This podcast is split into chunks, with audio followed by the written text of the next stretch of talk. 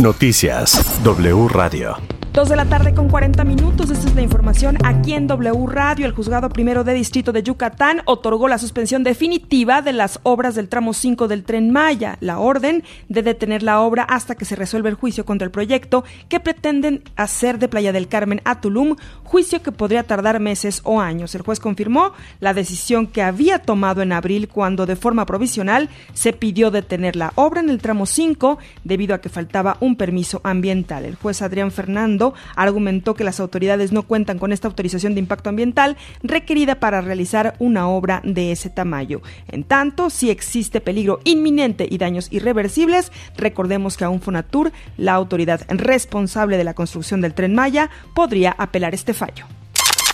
El huracán Ágata estaría tocando tierra en las costas de Oaxaca esta tarde. Sigue siendo categoría 2 y lleva vientos superiores a los 175 kilómetros por hora.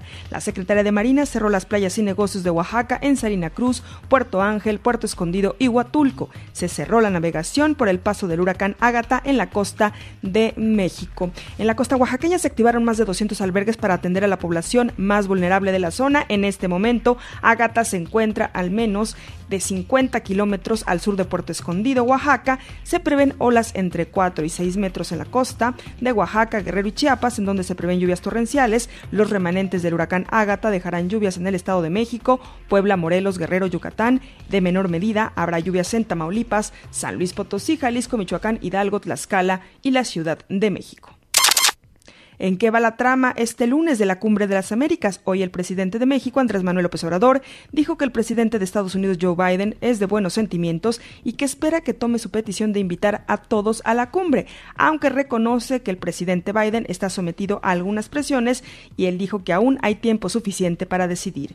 Por cierto, Argentina, que ejerce la presidencia pro tempore de la Comunidad de Estados Latinoamericanos y Caribeños, la CELAC, ha propuesto la realización de una reunión también en Los Ángeles, California, de manera paralela a la Cumbre de las Américas. Según Argentina, esta reunión también tiene el aval de México. Sin embargo, la Cancillería mexicana desconoce la contracumbre. El diputado de Morena, Antonio Pérez Garibay, papá de Checo Pérez, habló en W Radio tras el triunfo de su hijo en el Gran Premio de Mónaco. Dijo que él es amigo de todos los presidentes y que nadie debe reclamar la imagen con Felipe Calderón.